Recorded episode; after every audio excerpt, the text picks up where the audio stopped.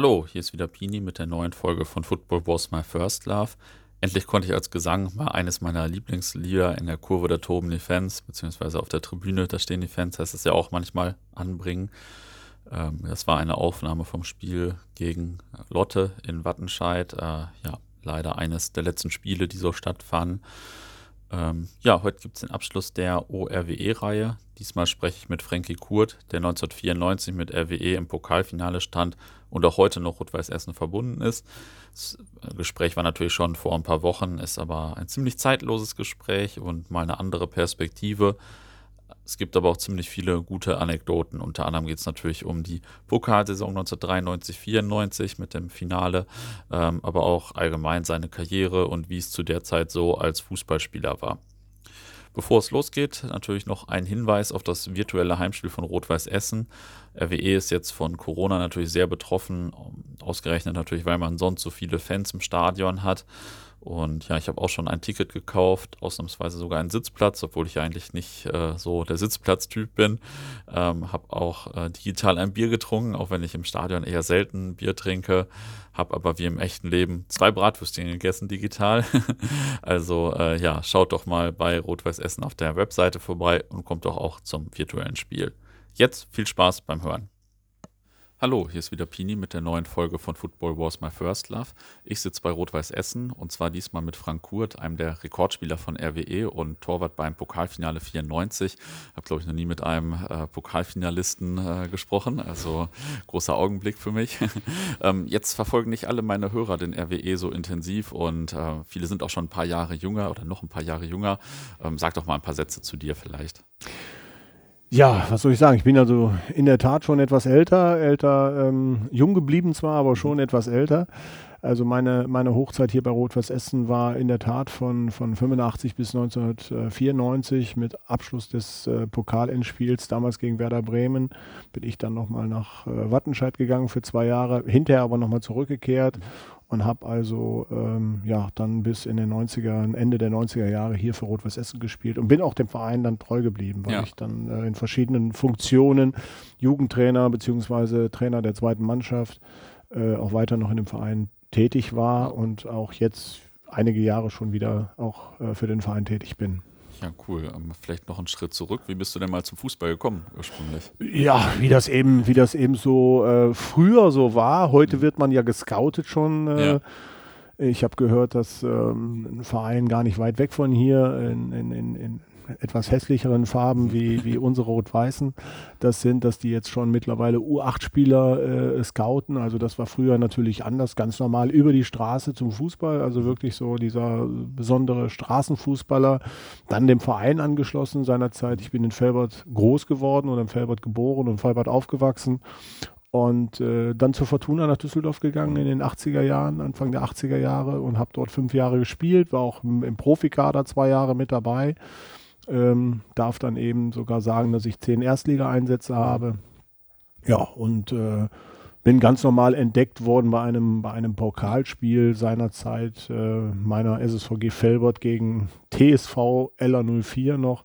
Mhm. Und ja, also der klassische Weg, so wie früher eigentlich äh, Spieler entdeckt worden sind. Ah, okay, cool.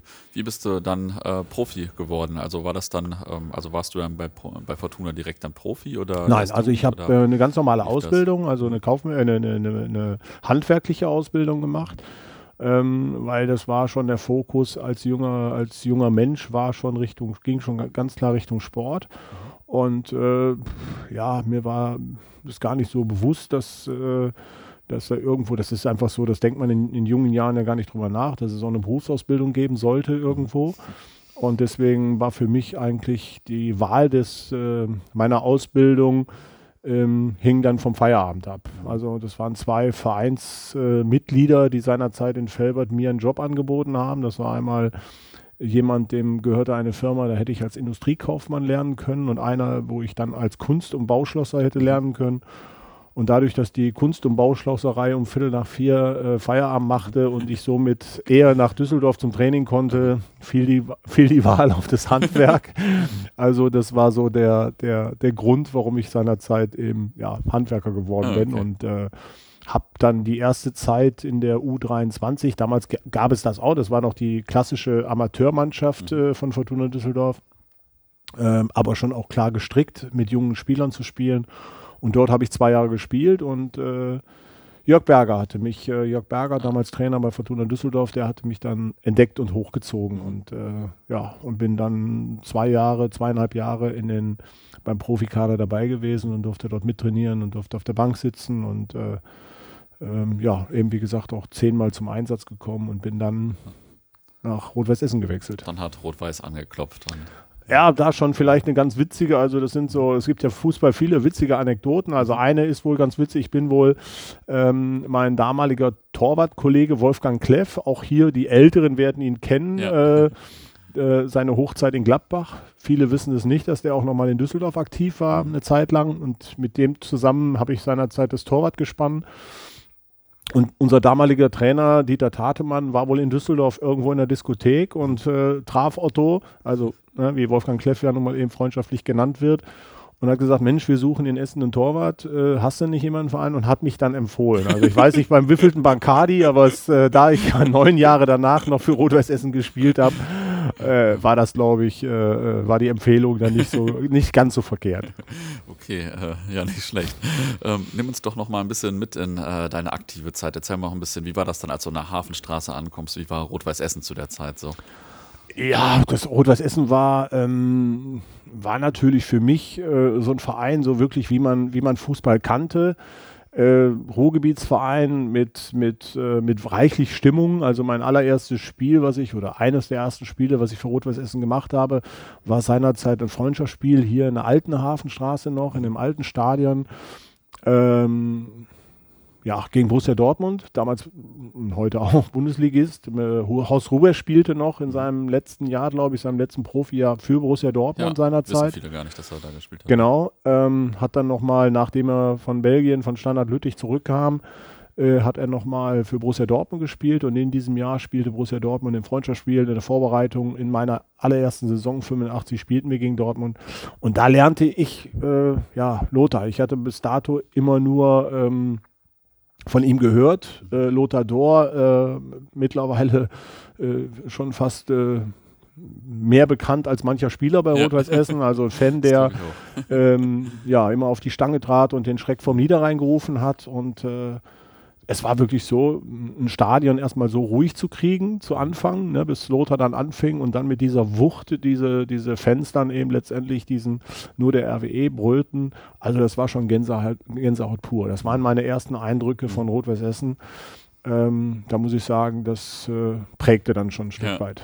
Wie war das so an der alten Hafenstraße, im, also in, in dem Stadion noch zu spielen so? Als so also alle Fans haben es geliebt. So, ja, ja gut, das waren also 85, äh, als ich hingekommen, da war die alte Hafenstraße ja noch gar nicht so alt. Das war, das war natürlich dann hinterher schon äh, fast eine Bretterbude, nachdem dann auch viele, viele andere äh, Vereine dann aufrüsten und ja. äh, gute Stadien bekommen hatten. Also wenn ich dann an, an, an seinerzeit Zweitliga-Zeiten dann denke, Darmstadt 98, äh, die Stadien Rot-Weiß Oberhausen mit dem, mit dem alten Kasten, ähm, ja. also da war die Hafenstraße ja schon fast komfortabel. Wir hatten ja sogar äh, äh, eine Turnhalle in dem, in dem Stadion, die Kabinen waren okay, also das war, aber es war Fußball pur. Es war natürlich, äh, ja, weil da gab es keine, wie in Düsseldorf, Laufbahnen drumherum. Früher waren die großen Stadien ja alle noch mit Laufbahnen ausgestattet. Also hier war der Fan direkt ganz nah dabei. Da gab es auch mal einen vom, vom eigenen Fan auf die Glocke. Ich kann mich da auch an eine Situation erinnern. Äh, wir sind gerade aufgestiegen in der zweiten Liga. Nein, wir spielten äh, äh noch Oberliga und dann spielten wir gegen Viktoria Köln in einem, in einem Spitzenspiel und äh, Schiedsrichter pfiff nicht so, wie unsere Fans das wollten. Und äh, dann stieg dann irgendein Fan über den Zaun und wollte den Schiedsrichter an die Wäsche. Oliver Koch, seinerzeit Spieler von Rot-Weiß Essen, ging dann dazwischen und wollte den äh, Fan beruhigen und kriegte vom eigenen Fan einen auf die Nase. Also das war schon, ja, Fußball pur hier. ähm, äh, Gibt es denn irgendwie Stadien, wo du gerne hingefahren bist dann auswärts oder wo du ungern hingefahren bist so? Ja, Wuppertal war im allerersten Jahr war schön, weil äh, da auch schon so ein bisschen Atmosphäre war. Ja. Ähm, Wuppertaler Stadion und beide Vereine ja sich so, äh, ja, ich sag mal, nicht sonderlich gut leiden konnten. Ja. Und äh, ja, ich meine, letztendlich hatten wir äh, großes, großes Glück, dass wir in dem, in dem Jahr dann auch gewonnen hatten. Also das ist natürlich das Schönste, wenn dich äh, 10.000 Zuschauer nicht leiden können und du dann eben letztendlich dann dieses Spiel noch gewinnst. Äh, das macht natürlich Spaß. Ja. Wie waren denn die Derbys gegen Gelsenkirchen? Ihr wart ja damals in einer Liga, in der zweiten Liga. Ja gut, in ähm, Gelsenkirchen war natürlich dieses, dieses äh, Pokalspiel. Ich weiß jetzt gar nicht, waren wir in, in der Meisterschaft? Ich glaube, in dem einen Jahr, genau, da habe ich gar nicht gespielt. Das mhm. war dann auch ah, okay. mal eine, eine Phase, als Lothar Buchmann hier Trainer war. Klar, ja aber da ist man dann eben schon als, als Spieler, der da nicht spielt, gar nicht so sehr beteiligt, muss man wirklich sagen. Das ist einfach ah, okay. so. Äh, das ist anders als ist ein anderes Gefühl, als wenn man eben von Anfang an spielt. Ähm, ich kann mich natürlich liebend, also was heißt nicht liebend gerne, ich kann mich natürlich äh, wahnsinnig gut erinnern, wo sich viele Rot-Weiß-Essen-Fans daran erinnern, an dieses Pokal, besagte Pokalspiel, das 2-0, das wir hier gewonnen haben, ja. hier an der Alten Hafenstraße, als wir die, als wir als Oberligist ähm, ähm, 93 Schalke 04 als Bundesligist rausgekegelt ja. haben, damals noch mit Jens Lehmann im Tor und dann dieses berühmt-berüchtigte Tor von, von Jörg Lipinski, wo er dann eben seine drei, vier, fünf Sekunden, gefühlt waren es glaube ich 10, 15, aber es waren in der Tat wohl nur vier Sekunden auf der Linie stehen bleibt und äh, dann erst den Ball über die Linie drückt. Ja. Das waren natürlich Highlights, klar, weil, oder auch gegen MSV Duisburg, hier gegen MSV Duisburg gespielt, ähm, auch im Pokal, auch in der Meisterschaft. Das waren, das waren natürlich richtig tolle äh, Derby Derbys und wo es richtig zur Sache ging. Jetzt habt ihr ja manchmal zweite Liga, manchmal Oberliga gespielt. Gab es da so einen Unterschied so für euch? Wart ihr dann auf einmal keine Profis mehr oder wie war das so? Naja, ich meine, wenn man, wenn man in der Bundesliga oder in der zweiten Liga äh, gespielt hat, und damals gab es ja die Regionalliga zu Anfang noch nicht, äh, die wurde ja dann erst in den 90er Jahren äh, gegründet, also 85, als ich angefangen habe, spielten wir Oberliga Nordrhein, mhm. so hieß es damals, und ähm, sind dann äh, irgendwann aufgestiegen und natürlich, wenn man dann gegen Kaiserslautern oder gegen FC St. Pauli spielt, was natürlich, äh, ja, FC St. Pauli, zumindest das Stadion, die Atmosphäre kommt ja. ja. hier der Hafenstraße, der alten Hafenstraße, unheimlich gleich und das ist schon ein Unterschied, als wenn man dann nach Langerwehe oder nach Bocholt fährt. Also das ist ja. schon, das ist schon, äh, ja, aber auch die Spiele hatten absolut ihren, ihren Reiz und ihren Charme. Weil aber wir natürlich auch aufgrund der Nähe äh, in Bocholt mit äh, 3, 4, 5.000 Leuten zu dem Zeitpunkt ähm, ja auch angereist sind. Ne? Aber wart ihr dann äh, trotzdem Profis in den Oberliga-Jahren oder wie war das? Teils, teils. Also wir waren Halbprofis. Es waren viele Leute, die äh, dann eben noch gearbeitet haben, mhm. äh, also wirklich gearbeitet haben. Ähm, ja, die dann aber die Möglichkeit hatten, weil sie vielleicht beim Sponsor angestellt waren oder so, ähm, dann eben auch als Halbprofis zu spielen. Das heißt also dann die Trainingszeiten, zumindest die Nachmittagstrainingszeiten. Wir hatten also dann äh, lediglich einmal Training ähm, und dann eben in den Nachmittagsstunden. Ja, ah, okay. Ähm, du hattest ja auch einige Mitspieler, die dann äh, früher oder später auch noch ein bisschen bekannter national geworden sind. Gibt es da irgendwie lustige Anekdoten oder wie war das mit den Kollegen? Ich weiß nicht, Mario Basler war, glaube ich, zum Beispiel einer deiner Mitspieler mal. Naja gut, wer Mario Basler und der verkauft sich ja heute nicht anders, wie er früher als Spieler war. Ja. Also war, Mario war früher schon einer und äh, ich glaube, der hat sich auch immer über mich und gerade auch meinen Mannschaftskollegen Ingo Pickenecker fürchterlich kaputt gelacht, weil wir irgendwann mal gesagt haben, er sollte mal ein bisschen solider leben. Mhm. Ähm, ich glaube, nach, nach ein paar Jahren hat er immer, was habt ihr ihr mir eigentlich erzählt, ich bin Nationalspieler geworden mit meinem Alkohol- und, und Zigarettenkonsum und, und ihr habt es nur zur Zweitligaspielern gebracht. Also ähm, ja, ich meine, Mario war immer für eine Anekdote gut, gar keine Frage. Ähm, da sind jetzt so viele passiert, da kann man sich jetzt an eine einzelne gar nicht erinnern. ähm, da sind also schon einige, eine, einige Dinge passiert. Ja. Erinnerst du dich an andere Mitspieler noch gerne? Oder, also naja, wir haben ja, wir haben ja diese, diese 94, äh, dieses Pokal-Endspiel und auch diese Truppe, weil ich glaube, das ist jetzt nicht alleine dieses, dieses Endspiel gewesen, das letzte große Highlight hier im Verein, äh, was wir äh, was wir erreicht haben.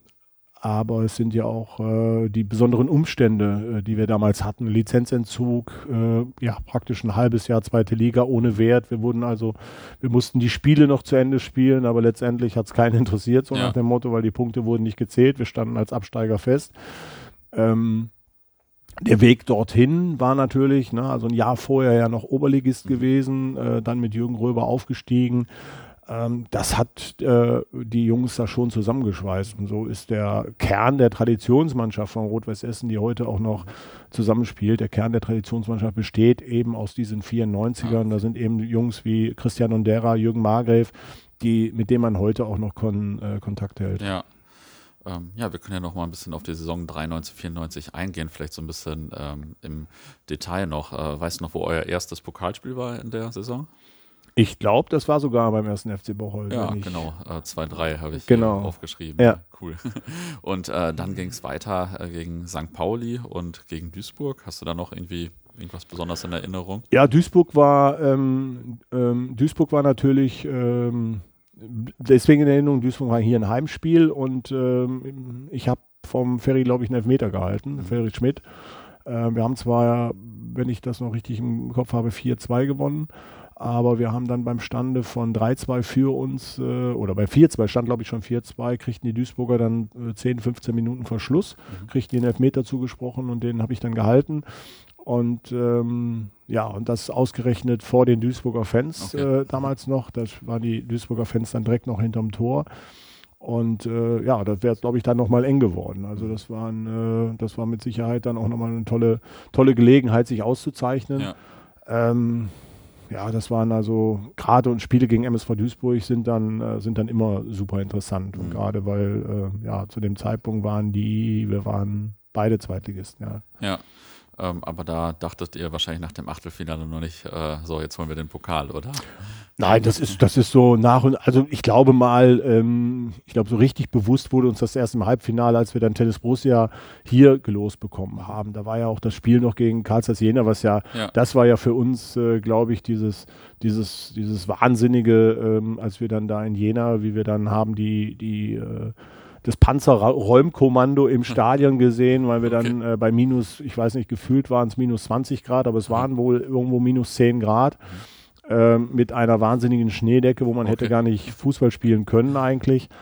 Und ähm, ja, und trotzdem auch da, wir spielten unter der Woche halt in Jena ähm, und auch da wieder viele tausend Essener Fans dorthin gereist sind, wirklich bei, bei widrigen Bedingungen mhm. das Spiel gemacht und dann durch Elfmeterschießen, das Spiel endete 0 zu 0 ja. äh, und dann durch Elfmeterschießen sind wir ja dann eine Runde weitergekommen ähm, und dann, ich glaube mal, ähm, dann ab äh, Tennis Borussia hier im Halbfinale, weil wenn man zu Hause dann einen ähm, ja, Zweitligisten hat, wobei uns begleitet ja die ganze Zeit, gerade auch in der Rückrunde und gerade in den letzten Spielen, immer auch ein Stück weit eben dieser Lizenzentzug, der mhm. ja, der ähm, dort anstand oder vollzogen worden ist. Mhm. Der ist ja dann Anfang des Jahres 94 ist er ja vollzogen worden. Und das begleitete uns natürlich. Und deswegen ja. waren wir in allen Spielen, denke ich mal, auch Außenseiter ja. und konnten auch über Berlin. Also ich glaube, richtig re realisiert haben wir, dass wir in Berlin waren, als wir schon auf der Rückreise waren. ja, dann erzähl mal ein bisschen. Ihr wart äh, drei, vier Tage in Berlin wahrscheinlich? Oder genau, wie, ja. wie war das genau? Ja, ja, das waren also damals, ähm, ja, hatte unser Trainer dann Wolfgang Frank der den Jürgen Röber abgelöst hat. Jürgen Röber ging ja dann äh, in der Winterpause zum VfB Stuttgart mhm. und äh, Wolfgang Frank kam dann, der die bescheidene Aufgabe hatte, uns mehr oder weniger auf das, auf das Pokalspiel oder auf ja. die Pokalspiele dann vorzubereiten. Ähm, sind dann drei Tage vorher angereist. Ähm, was ich damals stark vom, vom, äh, vom Verein, dass man äh, dem, dem Hotel, es gab mit Sicherheit bessere Unterkünfte, weil wir haben direkt mitten in der City gewohnt.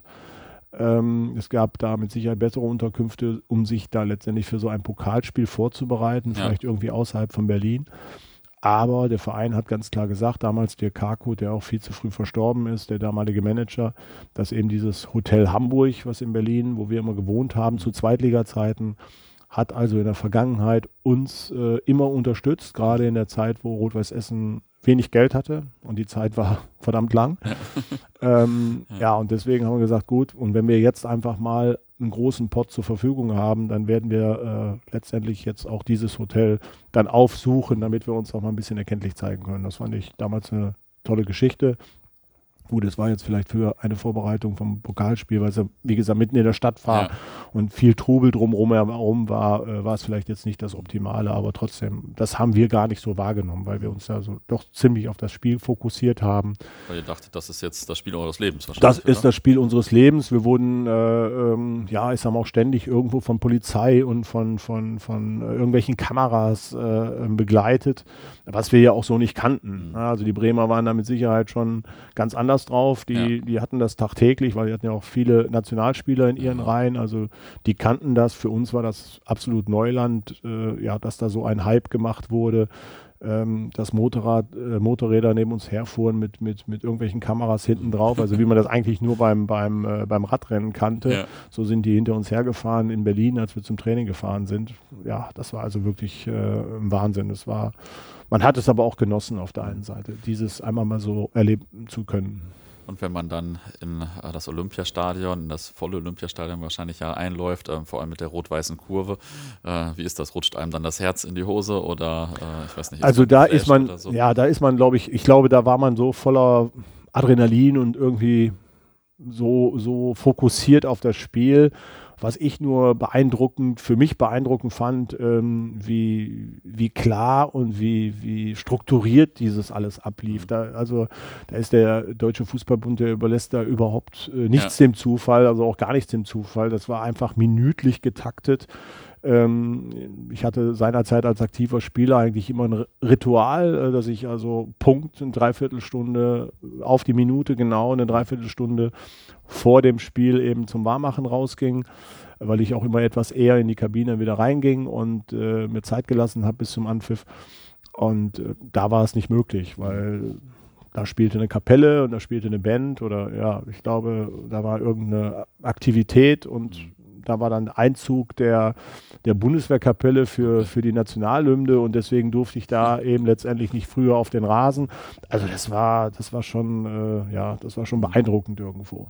Ansonsten, ja, wir haben natürlich logischerweise die Unterstützung mitbekommen, ähm, weil das war schon gigantisch. Ja. Aber das haben wir dann hinterher auch auf dem Kudamm gesehen. Das war, ähm, da haben wir dann auch die Unterstützung. Und die haben wir dann genossen. Das war dann, äh, ja, da haben wir dann auf dem Rückweg zum Hotel haben wir dann das ein oder andere Bier geleert mit den mhm. Fans, also haben den Busfahrer dann dazu gedrängt, dass er, ähm, dass er anhalten sollte, weil wir wollten dann mit dem einen oder anderen Fan halt ein Bier trinken. Naja, die Polizei hat uns wieder eingefangen, weil das ZDF Sportstudio wartete auf uns und deswegen mussten wir ganz schnell wieder, ganz schnell wieder in den Bus und weiterfahren. Also ja, es gab noch ein bisschen Aufregung. Ah, okay, jetzt wart ihr krasser Außenseiter, wie war das so dann im Spielverlauf? Dachtet ihr zwischendurch so, jetzt kriegen wir so oder so? Ja gut, wir haben ja das, äh, wir haben ja leider Gottes sind wir ja sehr früh in Rückstand geraten und haben äh, sehr früh 2-0 äh, zurückgelegen. Und dann äh, kam ja dann irgendwann äh, zweite Halbzeit dieses Anschlusstor von Dauda ja. Bangura und dann ging ja so richtig die Post ab und äh, da zitterten die und, und, und äh, kippten die Bremer. Und da hatte Olli Reck hatte dann eben äh, noch die eine oder andere gute äh, Aktion und wir hatten wirklich Schusspech. Ähm, ja, und da waren also die Bremer wirklich, das sagt ja heute Otto Reagel, der sehr häufig noch bei uns hier im Stadion ist. Und wir hatten ja jetzt in diesem Sommer, im letzten Sommer, ähm, auch nochmal, weil wir 25, das Pokalendspiel sich 25-jährig äh, jubiliert hat, ähm, hatten wir hier so ein Revival-Spiel gegen die Traditionsmannschaft, was wir im Übrigen auch wieder 3-1 verloren hatten. und da waren die Jungs ja auch, waren ja einige Jungs auch noch da und die sagten dann auch, also das war dann wirklich knapp. Ähm, da war eine Riesenstimmung, das ging also richtig die Post ab. Wir hatten richtig gute Torchancen. Naja, und dann setzten die Bremer dann irgendwann einen Konter und kriegten einen Elfmeter zugesprochen, berechtigten Handelfmeter zugesprochen. Und dann war es das 3-1 und dann war dann, das war aber auch in der 84. und 86. und dann ja. war die Messe gelesen, wie man so schön sagt. Ja. Aber wir hatten, glaube ich, äh, und das ist ja das äh, für uns schon ein Riesenerfolg gewesen, weil alle, äh, natürlich auch der Deutsche Fußballbund, hatte ja Riesenangst, dass hier kommt jetzt eine Mannschaft, äh, zwar aus der zweiten Liga, die haben keine Lizenz mehr, die haben jetzt, ich sag mal, ein halbes Jahr um die goldene Ananas gespielt und jetzt müssen die in so einem Spiel und Millionen Menschen gucken zu. Und was passiert jetzt, wenn die 8, 9, 10, 0 verlieren, was ja vielleicht hätte auch passieren können. So. Ich dachte, die hätten Angst, dass ihr in den Europapokal kommt oder so. Das ist die, das, ich weiß jetzt nicht, welche Angst größer gewesen ja. wäre. Das wäre natürlich klar, das wäre natürlich das, äh, der andere Punkt gewesen. Aber ich glaube mal, das hätte der DFB dann verhindert. ähm, jetzt hast du schon gesagt, äh, es war schon klar, dass ihr keine Lizenz erhaltet. Wie war das in der Mannschaft? Dann habt ihr, äh, also war das erstmal ein großer Schock und wie, wie lief das dann im Laufe der Saison? Habt ihr dann. Absolut, das war ein Riesenschock, weil wir waren, äh, ich kann mich noch ganz genau erinnern, wir waren vor dem, wir hatten äh, in Hannover, da sickerte das durch. Das war unser letztes Rückrundenspiel. Und bis zu dem Zeitpunkt vor dem Letz, Spiel gegen letztes Hinrundenspiel, äh, ja, letztes Hinrundenspiel, genau, in äh, 93. Ähm, und da waren wir, glaube ich, irgendwie Vierter, Vierter oder Fünfter mit ganz wenig Abstand äh, auf die Aufstiegsplätze. Wir sind aufgestiegen und spielten eigentlich eine sehr, sehr gute Saison. Und ich glaube, wenn ich das noch so richtig im Kopf habe, wenn wir gegen Hannover gewonnen hätten, wären wir, glaube ich, als Vierter oder Dritter in die, in die Winterpause gegangen. Und das war gigantisch. Ja. Und dann kam aber kurz vor dem Hannoveraner Spiel gegen Hannover 96, kam dann eben diese, diese Nachricht und sagen, ja, es könnte sein, dass eben wegen einer, wegen einer, wegen einer Selbstanzeige äh, der Verein die Lizenz nicht bekommt oder die Lizenz weggenommen bekommt. Ähm, ja, und da waren viele, viele Dinge, die, äh, ja, da brach bei vielen einfach die, die Welt zusammen, ja. weil wir so ein eingeschworener, wir waren ja eine Mannschaft der Namenlosen irgendwo und wir hatten ja nicht jetzt keine Superstars, wir waren ja Spieler wie Christian Dondera, wie, wie Oliver Grein, ähm, ja, wie viele andere, äh, Roman Geschlecht, der war damals noch einer von, von den bekannteren Spielern, der von Bayer Leverkusen schon aussortiert war. Dieter Bast war mittlerweile nicht mehr aktiv. Jürgen hat auch äh, gesagt, nee, ich, ich ziehe jetzt also mich als zurück, mache nur noch Trainer. Und das waren also wirklich Heiko Üding und, und wie sie alle hießen. Ja. Ähm, das waren ja alles, wie gesagt, Spieler eher namenlose. Robert Reichert, na, der hat vorher eine relativ untergeordnete Rolle irgendwo im, im, im Fußball hier in Duisburg und in Essen gespielt, im Ruhrgebiet gespielt.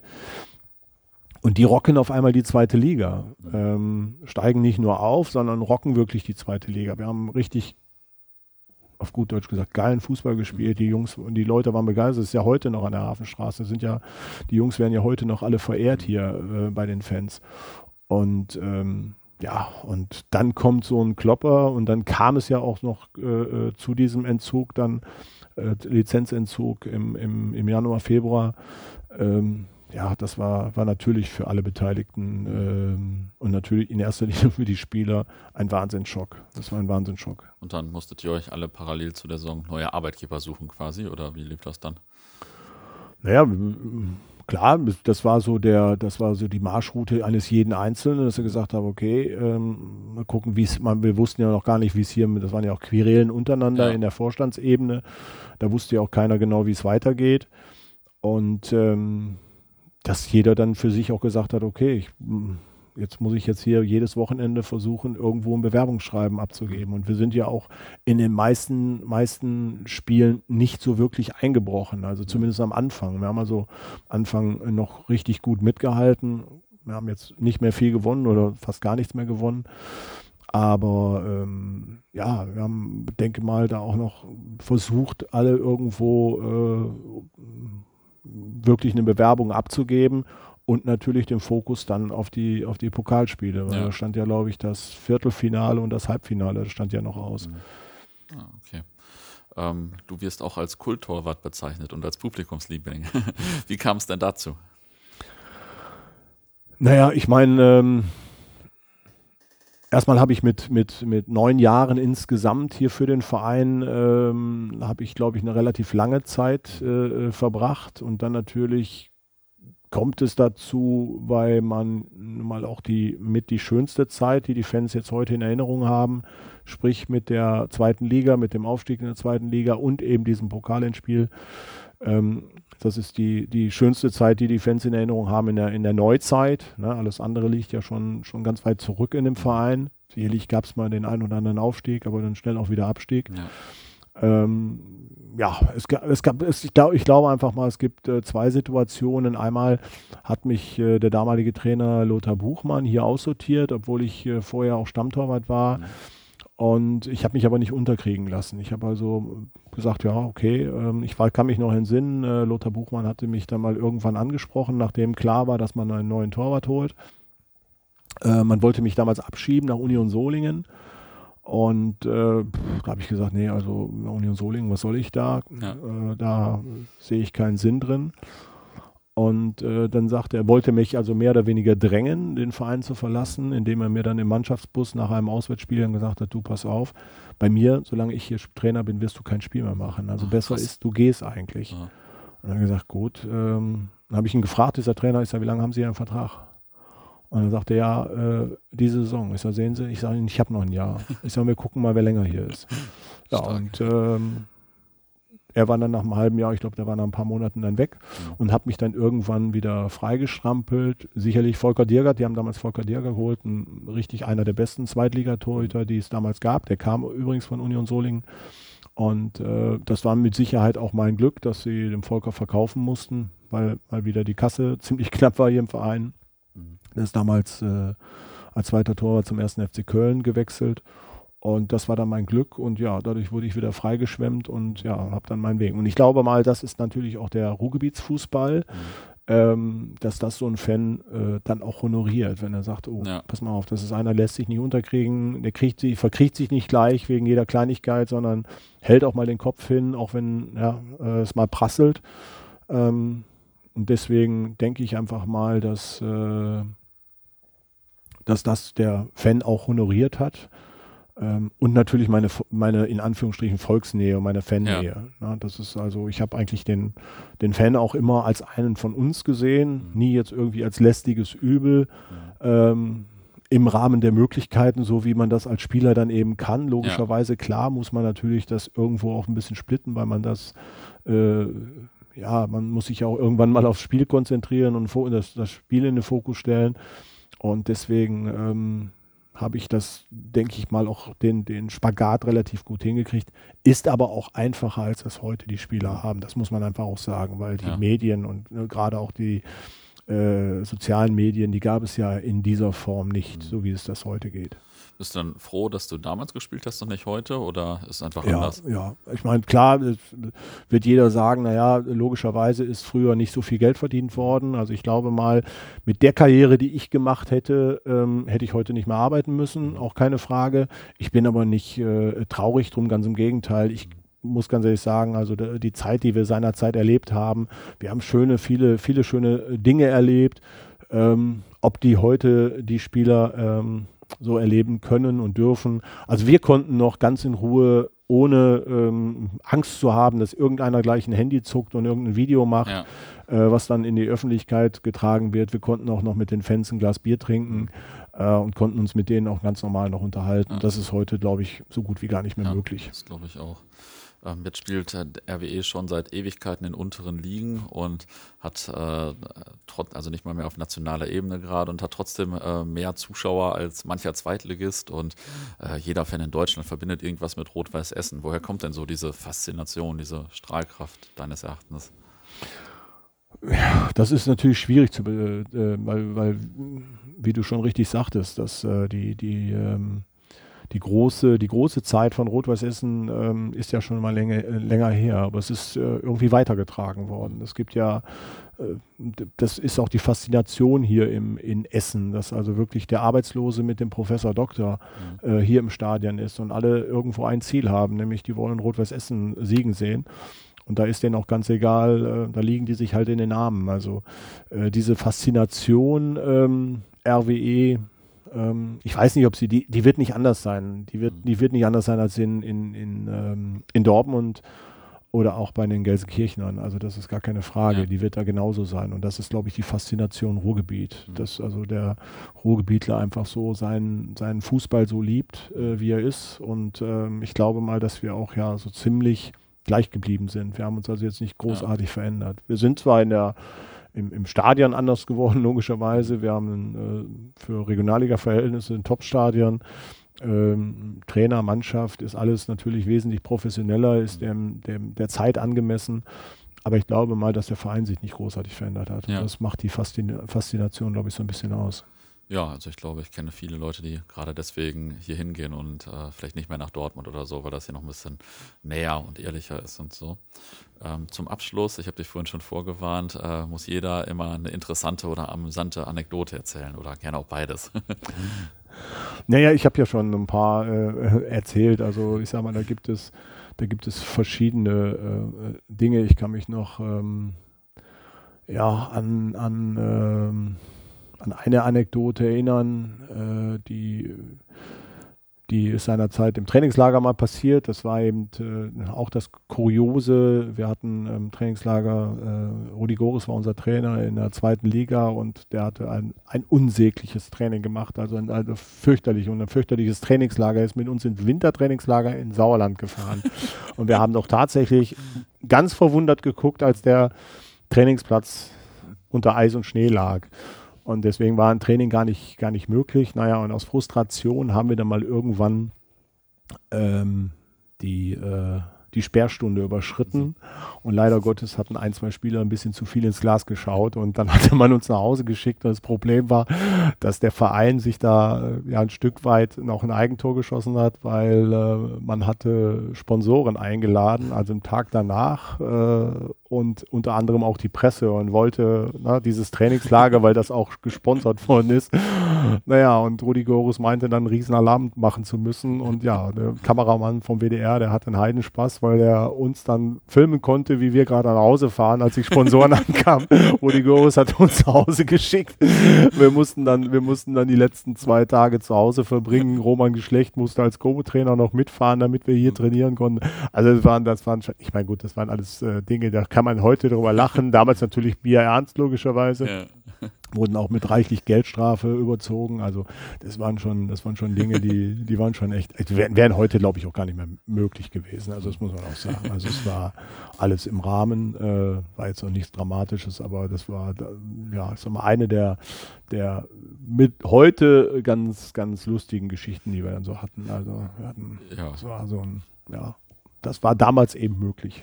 Ja, war auf jeden Fall eine gute, interessante und amüsante Anekdote. ja. Dann vielen Dank für das Gespräch. Gerne, gerne. Oh,